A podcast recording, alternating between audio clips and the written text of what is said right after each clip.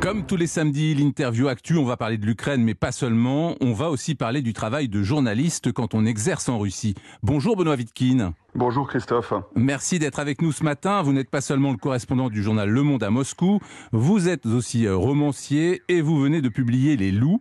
Et vous avez eu le nez creux puisque votre roman se déroule en, en Ukraine, l'histoire d'une oligarque qui vient d'être élue à la tête de l'Ukraine et dont la Russie souhaite se débarrasser en attisant des révoltes populaires. Bref, toute ressemblance avec la période actuelle ne serait pas du tout fortuite. Absolument, ouais, ouais. Alors c'est moi j'ai placé mon, mon intrigue euh, un peu dans le passé. On est en 2012, donc euh, le, le, but n'est pas de décrire les tensions actuelles, ni même la guerre hein, qui se déroule depuis quelques années, mais on est en quelque sorte dans l'Ukraine rêvée de Vladimir Poutine, à une époque où il peut encore euh, disons-le entre guillemets, mais pardonner à l'Ukraine d'être indépendante parce Mhm. que c'est une Ukraine où il est un peu chez lui, qui fonctionne selon les codes qu'il connaît.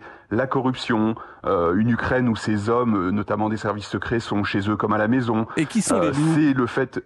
Alors les loups, c'est c'est en partie, euh, en partie euh, les Russes qui euh, voudraient bien euh, déchiqueter cette héroïne, qui n'est elle-même évidemment pas toute propre.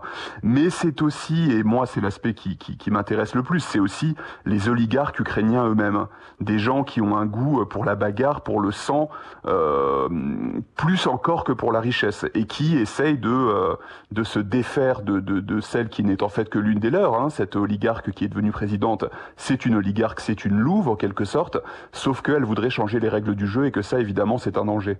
Quel regard est-ce que vous portez sur la situation actuelle en, en Ukraine? La guerre vous semble inéluctable? Alors inéluctable non, euh, je me je me j'éviterai vraiment de faire des pronostics parce que euh, depuis euh, je, je suis vraiment là, les, notamment les relations ukraino-russes et notamment la guerre euh, dans le Donbass depuis qu'elle a démarré en 2014 et que tous les pronostics se sont toujours plantés. Donc euh, Hmm. essayer d'en faire, ce serait une mauvaise idée. Je pense que les gens qui vous expliqueraient que la guerre est, inélu- est inéluctable euh, disent à peu près autant n'importe quoi que ceux qui disent qu'elle est impossible. Là, il y a Euh, des je- je- manœuvres. on- on a- on- Mhm. Il y a des manœuvres militaires hein, qui se déroulent actuellement en, en Biélorussie. Est-ce qu'elles sont une, une menace supplémentaire? Oui, elles sont une menace. Pour l'instant, pas plus que ça. Elles offrent, elles sont une menace dans le sens où elles offrent une, une opportunité supplémentaire à Poutine si jamais il décidait de euh, faire monter encore les enjeux, voire d'agresser une nouvelle fois militairement l'Ukraine. Et on peut craindre que Poutine laisse durablement sur place des, des armes nucléaires russes une fois ces manœuvres terminées. Elles sont prévues pour 10 jours. Alors les armes nucléaires, ce serait aller euh, loin. On a, on, a priori, les armes nucléaires ne sont euh, pas déployées sur le territoire biélorusse, pas plus dans le passé que pour ces manœuvres. Euh, si c'était le cas, ce serait une grosse escalade diplomatique. L'interrogation euh, des Ukrainiens et de certains Occidentaux, c'est si même ils laissaient des troupes euh, de façon générale. Et ça, c'est il y a l'aspect menace pour l'Ukraine et il y a l'aspect euh, vassalisation de la Biélorussie qui a déjà commencé euh, il y, a, y, a, y, a, il y a quelques années. Est-ce qu'on peut croire Vladimir Poutine quand il dit qu'il ne veut pas la guerre, malgré ses 125 000 soldats massés à la, frontière ukrainienne Oh, On peut le croire si on veut, parce que ça engage pas à grand chose. Euh, je vais le dire assez assez nettement. Euh, Est-ce que lui-même le sait? Est-ce que lui-même y croit? J'en ai aucune idée. Euh, en revanche, il y a une chose qui est sûre Vladimir Poutine, quand il estime que c'est nécessaire, n'a absolument aucun problème à mentir. Donc, par principe, le croire est plutôt euh, est plutôt une idée un peu saugrenue. Il faut au moins se au moins avoir en tête que le contraire peut être vrai. Avec sa crainte de voir euh, l'Ukraine rejoindre l'OTAN. Euh, ça, ou bien une Ukraine qui, euh, qui même sans adhésion formelle, euh, se rapprocherait encore comme elle le fait des Occidentaux, notamment militairement, c'est quand même évidemment le, point le plus sensible, mais pas uniquement. Donc oui, oui, le but depuis 2014 est de punir l'Ukraine, d'empêcher son développement. Là, c'est encore un peu plus. C'est vraiment de mettre un point d'arrêt final à un processus, à ce processus qui est engagé. Emmanuel Macron a rencontré la semaine dernière Vladimir Poutine. Est-ce que cette initiative française peut porter ses fruits? Oui et non, ce serait un peu ambitieux de croire qu'elle euh, qu'à elle seule, elle puisse amener des choses, euh, des résultats très concrets.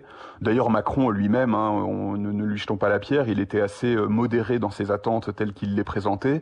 Euh, c'est une façon, comme il dit, de garder le contact, etc.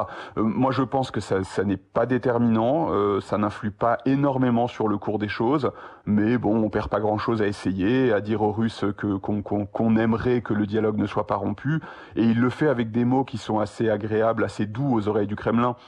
De nouvelle architecture de sécurité, Mmh. etc. C'est un vocabulaire qu'il partage avec le Kremlin. Benoît vous avez décroché en 2019 le prix euh, Albert Londres, hein, c'est le prix le plus euh, prestigieux de la presse française. C'est dire si vous pratiquez une euh, information sans concession. Vous avez notamment raconté comment en Ukraine, Moscou multipliait les mesures d'intimidation pour verrouiller son emprise en, mer d'Azov. Vous avez fait des reportages en Tchétchénie sur l'utilisation du football comme outil de propagande. Comment est-ce qu'on réussit à exercer son métier de journaliste dans la Russie de Poutine? Ça fait trois ans que vous y êtes installé. Je vais essayer de pas faire trop long, mais il y a plusieurs aspects. Euh, comment est-ce qu'on l'exerce quand on est un journaliste russe qui essaye de faire honnêtement son métier très difficilement euh, et je commence par eux parce que c'est eux qui souffrent le plus, et notamment depuis un ou deux ans. C'est-à-dire que euh, il faut pas voir la Russie comme un pays figé. Il y a des évolutions, et les évolutions depuis à peu près deux ans, elles vont dans le sens d'un durcissement très très très très sévère. Avec des journalistes indépendants qui sont arrêtés, censurés, poursuivis en justice. Absolument, absolument. Dont leurs médias sont euh, fermés ou bien euh, se voient mettre des bâtons dans les roues. C'est notamment. Alors tuer, c'est rare, hein, faut pas hmm. exagérer, mais oui, c'est arrivé. Hmm. Euh, il y a, y a toutes des législations plutôt qui peuvent être utilisées. Il y a, et je dis ceux qui veulent faire leur boulot honnêtement, parce que le gros des médias en Russie sont des gens qui obéissent tout simplement, hmm. qui sont aux ordres. Eux n'ont pas de problème. Et alors nous, les étrangers, en un mot, ça n'a rien à voir. c'est pas, c'est pas un climat très facile. Les officiels ne, ne nous parlent pas beaucoup. Euh, mais voilà, je comparerai pas. On peut faire son métier, on peut faire son métier en Russie.